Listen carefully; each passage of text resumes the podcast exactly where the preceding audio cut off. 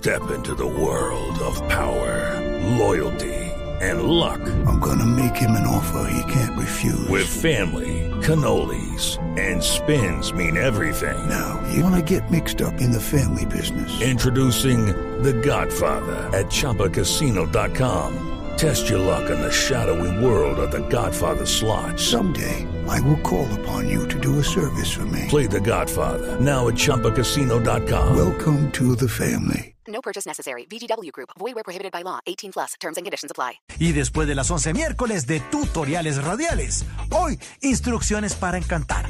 Todo esto con Paola Cifuentes, especialista en relaciones públicas y escritora del libro El arte de encantar. Así que ya lo saben, si prefieren terminar este miércoles con tranquilidad, buena música. Y eso sí, en medio de grandes conversaciones, los esperamos en vivo de 10 de la noche a 1 de la mañana aquí en Bla Bla Blue. Bla Bla Blue. Conversaciones para gente despierta. Escúchanos por Blue Radio y bluradio.com. La alternativa. Papito, ¿ya te hiciste el examen de próstata? ¿Por qué me preguntas eso, bebé? Es que mi amiga perdió a su papito por un cáncer de próstata. Que la preocupación sea suya. Prevenga el cáncer de próstata. Hoy, ecografía gratis cancelando la consulta. IPS Cines. Citas 443-7010. 443-7010. Vigilados para salud. Las movidas empresariales, la bolsa, el dólar, los mercados internacionales y la economía también tienen su espacio en Blue Radio. Escuche Negocios Blue. Esta noche a las 7 y 10 en Blue Radio.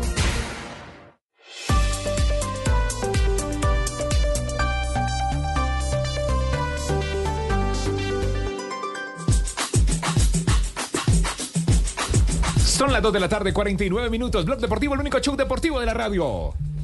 Muy bien, eh, voy a voy a eh, tomar protagonismo en el programa eh, después de que Siempre lo has tenido, siempre lo has tenido. Sí, no, no, pero no todos los días uno puede presentar a, a uno de sus ídolos de la, de la infancia. Me tengo que poner de pie para presentar a.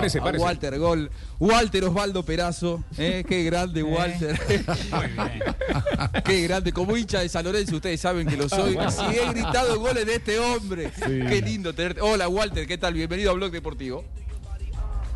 Hola, ¿qué tal? ¿Cómo te va? Un gusto escucharte y muchas gracias por la introducción. Bueno, bueno, acá, acá Walter- estábamos hablando Walter de fue los gol- centrodelanteros. ¿Fue goleador también en, en San Lorenzo, Juanjo? Sí. Walter, sí. Claro, Sí. formado en San Lorenzo. En, Almagro. Santa Fe también fue goleador. ¿En qué año, eh, Walter, usted recuerda qué año fue goleador en, en Santa Fe? Y tuve mucha, muchas épocas porque fui en el año 85 con Sí. el famoso equipo con Umaña, Grimoldi, Gotardi. Eh, año 83, año 85. eh, fueron las primeras veces que iba a jugar los octogonales. Y, y después fui en el año 91 que me tocó estar con, con el Tren Valencia, que hicimos con- dupla eh, ofensiva. Fueron varias, varias épocas. Sí, es bueno recordar eh, a los hinchas de Independiente Santa Fe, a los hinchas del fútbol en general, que Walter es hijo de Alberto Perazo, jugador en los años 60 eh, y un poquitico más de Independiente Santa Fe. Aquel fabuloso Santa Fe de Perazo, Panzuto, Campana, eh, que dejó gratos recuerdos en los hinchas. Él llega en el, en el 85 era cuando se permitía en los octagonales traer dos refuerzos, ¿cierto? Que los, los equipos se podían No. reforzar para jugar los octagonales. No sé si Sí, uno de los- sí, sí. la primera, Sí. La primera que fui fue en el 83, eh, en el octogonal, después fui en el 85, eh, ahí también que, que Santa Fe andaba con una crisis ahí de, de que necesitaba sacar puntos porque estaba peleando el descenso, que también me, me fue bien, pero fue por un periodo corto que acá no se jugaba. Y después volví ahí en el 91, eh, que estuve, la, la primera etapa estuve en el Deportivo Cali y después estuve eh, en Independiente Santa Fe. Ya, y, y con Selección Colombia lo convocó el doctor Ochoa algu- alguna vez, ¿cierto? Sí.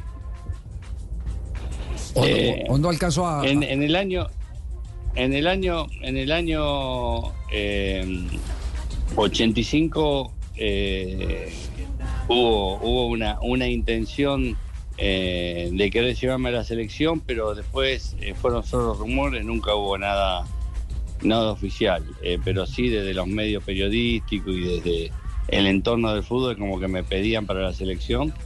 Hubo un rumor, pero nunca llegó esa posibilidad de manera oficial. Claro, usted nació en Colombia, ¿no? Sí. Sí, por supuesto. Yo nací en Colombia en la época que mi papá, como decían anteriormente, jugó en Santa Fe. Nací yo en el año 62 y nació mi hermano en el año 60. Sí. Es el único colombiano que ha jugado en una selección argentina. Sub-23 me parece. Un preolímpico, sí, un Sí. preolímpico. ¿Cierto, Sí. Walter? Sí. Sí, sí bueno, eh, yo estaba convocado ahí para el Mundial 86, que Argentina sale campeón y bueno, después eh, eh, integré un par de años. En esa selección no, no llegué a jugar, pero sí después del Mundial jugué varios partidos para la selección, jugué campeonatos eh, preolímpicos, de sur, sudamericano. He jugado un, un par de partidos para la selección argentina. Ya, eh, Walter, eh, hoy nos convoca porque ayer jugó Independiente Santa Fe, perdió 1-0 frente a Bucaramanga. Eh, aquí medio en broma y medio en serio, eh, estábamos hablando de que los defensores de Bucaramanga salieron con chichones, porque lo único que hicieron fue meter pelotazos, que es muy distinto a meter un buen centro. Eh, y de esa eh, manera el equipo de Dudamel sacó a flote un histórico resultado, porque hacía 21 años no ganaba en el estadio Nemesio Camacho del Campina Independiente Santa Fe. Pero, pero todo, todo parte de la figura de tener dos atacantes número 9, Rodríguez el uruguayo y Rodallega el colombiano. Y me acordé cuando veía el partido, me acordé un, un, debate en el que usted estuvo hace mucho tiempo, eh, no recuerdo dónde fue que lo leí, donde usted hablaba de eh, las complicaciones del doble 9. Y por lo tanto, si hablaba de las complicaciones, también hay que hablar de cuándo es necesario un doble 9 y cómo se tiene que arropar. Quisiera, quisiera que nos virtiera un poquitico en las teorías que tiene sobre el particular, un jugador, exjugador eh, de Independiente Santa Fe, un hombre que fue nueve, que fue técnico, eh, sigue siendo técnico porque no se pierde esa categoría. eh, y y siendo Olimpo su equipo, me acuerdo ese fue el debate en el que participaron varios técnicos, usted decía que a veces eh, esos jugadores es más lo que le quitan al equipo en el área que lo que le dan. Quisiera, quisiera saber cuál es su pensamiento hoy en día eh, y si nos podemos devolver en el tiempo y si recuerda esa entrevista que dio. Sí, sí, es una charla que muchas veces, por el hecho de que yo ocupé ese puesto, me, me han hecho participar. Y puedo, puedo hablar por experiencia como técnico, pero también puedo opinar por experiencia personal dentro de un campo de juego. Eh, yo soy de los que opina que todos los sistemas eh, pueden ser positivos si son bien utilizados. Eh, particularmente el jugar con son dos centrodelanteros o dos nueve es importante eh, la característica de, los jugadores que uno tiene y la característica de los que van a cumplir esa función de doble nueve. ¿Por qué es importante la característica? Porque yo opino que siempre cuando eh, uno tiene dos nueve, eh, muchas veces eh, en vez de ser beneficiosa, termina siendo una complicación porque eh, si tenemos los dos nueve que juegan bien de punta dentro del área, muchas veces eso tiende a quitar espacio al 9, quita juntar mucha gente en una zona que uno tiene que atacar y ya por tener jugadores establecidos en esa posición ya genera un lugar eh, donde no hay espacio, espacio para moverse. Eh, para mí las complicaciones son eh, fundamentalmente porque uno, uno de los nueve está obligado a sacrificarse para que esa función pueda rendir. Uno tiene que ser el que el que tiene que salir a jugar, el que tiene que arrastrar marca a los costados, el que tiene que hacer el trabajo sucio. Eh, si son los dos nueve que son estáticos, muchas veces los nueve tienen las mismas los mismos movimientos y, se termina interponiendo. eh, si desbordan, eh, muchas veces está el espacio para picar el primer palo y por ahí van los dos al primer palo y se terminan sacando, sacando espacio. Em, te tienta a jugar demasiado pelotas directas y eso al rival no lo sorprende, entonces también no, no te ayuda. Por eso, eh, eh, para jugar con 2-9, eh, uno muchas veces busca tener presencia en el área y muchas veces lo único que haces es quitarte quitarle espacio al otro 9, en este caso a Roda llega, que es el que viene jugando siempre. porque le sumás mucha gente. Entonces no sé hasta qué punto eh, jugar con 2-9 que eh, como sistema es tan necesario. Una cosa es jugar con 2-9 desde minuto cero y otra cosa es donde vos el partido lo tenés que salir a empatar los últimos 10 minutos y estás obligado a, ir por la vía aérea porque el rival metió mucha gente atrás y bueno, tenés que tratar de, de buscar superioridad numérica.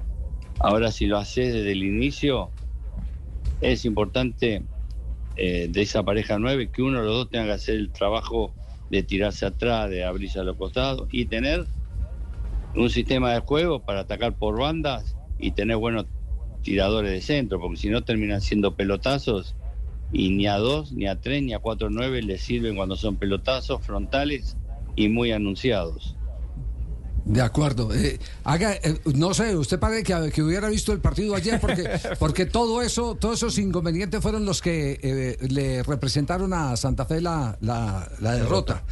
Eh, indudablemente, indudablemente el, el afán de el gol puede llegar a la locura que por ejemplo tuvo Independiente Medellín cuando se le ocurrió a los directivos del Medellín contratar a Irigoyen goleador de Millonarios. El búho. El búho Irigoyen. Y contrató a Palavecino, es decir, Palavecino. el goleador en ese momento de Atlético Nacional. Claro. ¿Qué pasó? Rotundo fracaso. Fracaso. Claro. Rotundo fracaso. Porque, porque no había complementos, además no había, no había ningún complemento. Ni, eh, los dos se quedaban en punta. El uno eh, que debía eh, salir para, para eh, atacar después espacios no lo, no lo, no lo hacía. Y, aparte de eso, en el medio campo no había mucha generación, como para pensar uno, bueno, estos contienen los defensores, eh, el anticipo del rival puede ser un poquitico más complejo cuando tiene dos hombres eh, gladiadores como, como Palavecino y Irigoyen o como Rodallega y Rodríguez, y entonces eh, un jugador que juegue a espalda de los volantes puede tener alguna oportunidad. Nada de eso se vio en Independiente Santa Fe, pero yo creo que la, que la teoría va por eso, y, por eso lo queríamos llamar Walter, porque porque, porque esa es una charla siempre de café y es una charla muy interesante. Eh, ahora, ahora la inquietud es, si usted tiene esos dos nueves, ¿a qué juega? ¿A que los nueves marquen directo o a que el equipo te gane rebotes propiciados por esos dos nueve? No, si yo decido jugar con dos nueves eh, que son bien de punta y son bien referencia de área, lo, lo que yo trataría de buscar eh, eh, como sé que voy a generar muchos centros, eh, ganar esa segunda pelota. Pero ahí estás jugando un poco, un poco al azar, ¿no? Porque las segundas pelotas son siempre pelotas sucias, no sabes para dónde van a salir. Pero primero tenés que tener buenos entrenadores, porque si uno tira centros frontales, favorece más al defensor que al 9. Eh, cuando, cuando uno puebla la, el área de gente, lo, lo, los centros que lastiman son los centros del fondo de la cancha para atrás. Entonces también eso es importante. Y si uno decide eso, obviamente esos dos nueve, acompañarlos con los volantes para poder sacar ventaja de todas esas pelotas sucias que pueden quedar en el área. Pero por eso digo que muchas veces, en vez de ser una solución, son un problema. Si no tenés uno de los dos, que haga el sacrificio de salir a jugar, tirarse a los costados, porque si no, entre ellos se quitan espacio, se terminan chocando, hay menos espacio para, para moverse y a los defensores eso se les facilita. Es un sistema que puede ser útil, eh, pero hay que trabajarlo. Ahora, mire, mire, mire, cómo se repiten las tendencias, don Javi, en el fútbol colombiano y también en el argentino, porque recién hablábamos de San Lorenzo, Walter, y en el partido que San Lorenzo jugó sí. con Unión el, el último eh, lunes a la tarde, pasó algo muy parecido en el segundo tiempo. Le cuento a la gente que no lo vio, Tarragona y Vareiro, doble nueve para ir a buscar el partido y no generaron prácticamente nada, Walter. Es decir, son cosas que se repiten más allá de si es en Colombia o en Argentina, está pasando, ¿no? Sí, porque eh, te puede llevar a, a, perder el medio campo. Eh, yo siempre soy ¿Y qué fue lo que pasó además en ese partido? Yo soy siempre de la idea que, que, muchas veces cuando estás en esa situación de que querés empatar un partido, eh, generar jugadores eh, de característica de, de, de, mediocampista con llegada. eh, me parece que eso le duele, le duele mucho más al rival porque no tienen referencia, pero tiene que ser mediocampista con llegada, con olfato de gol, como tiene River, por ejemplo, ¿no? Que juega con un solo delantero como Borja, pero tenés cinco volantes que te llegan todos al gol. Eso la defensa rival se le complica bastante porque no tiene referencia y le llegan de, de distintas situaciones, de distintas posiciones.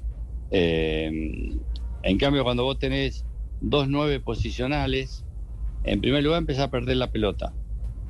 Y en segundo lugar, los, do- los dos nueve eh, se empiezan a fastidiar entre ellos porque se quitan espacio. Eh, un nueve quiere picar el primer palo y el otro ya picó el primer palo, le sacó esa posibilidad. No se complementa. Eh, y, y al defensor ya le das una referencia, te manda una línea de cinco con, con tres centrales, eh, dos toman fijo, uno sobra y, y ya le, le- le facilitas el tema. Por eso yo prefiero por ahí poner jugadores con características de mediocampista con llegada eh, para ir a buscar un, un resultado. Está bien. A veces eh, en uno en la desesperación los últimos minutos termina metiendo mucho centro y bueno, ya es distinto, ¿no? Si ya lo tenés al rival eh, contra el área y, y ya todas esas variantes en, en los 80 minutos anteriores no la pudiste utilizar, decir, bueno, como último recurso, pruebo jugar de esta manera, de eso lo veo más, eh, eh, más factible. Eh, el otro de jugar con dos referentes de entrada y, y si no tienen las características, no digo que no, que no sirva, ¿no? Sino que no tenga la característica de uno de los dos eh, asociarse o, o arrastrar marca o juntarse con los volantes. Fa- Fal- termina Falcao Teófilo. Lo que le pasó. Wal- Walter, eh, Falcao Eh, claro. Teófilo Gutiérrez. eh, Teófilo hace fácil todos los complementos porque te puede jugar en punta, pero también te puede trescuartear, como, como se dice popularmente, jugar de media Claro. punta. Claro, exactamente. Eh, tiene que tener características uno de los dos, esa facilidad de tirarse atrás, meter un pase gol, eh, tirar una pared, eh, arrastrar una marca hacia los costados. Eh, que tener un jugador que tenga esa, esa facilidad para moverse dentro del campo de juego, pero, pero si tenés dos tanques y que los dos son de poca movilidad, tenés que hacer un gol por ahí, el gol más que nada lo, vas a hacer de, rebote o, más, eh, más de azar que de juego, ¿no? Eh, y Walter hablaba de esos casos que a veces funcionan y que a veces no. Incluso, eh, para traer un ejemplo más reciente, el profesor Gamero dijo que eso se trabajó en ese partido donde puso a Leo Castro y también a Jordana, que ahí termina siendo el sacrificado también Jordana, pero funcionó. Eh, lo que pasa es que Jordana tiene ductilidad Sí. en el manejo de la pelota. lo es- hacía, sí. Exactamente, Claro. tiene, tiene ductilidad. No, ha sido interesante el aprendizaje, Ahora, eh, Walter, Javi. verdad. Sí, sí. Quiero un, un último aporte, saliendo de este tema. 11 años antes que Scaloni, Perazo llegó a Colombia a dos jugadores que iban a ser luego campeones del mundo en Qatar. Creo que fueron dos.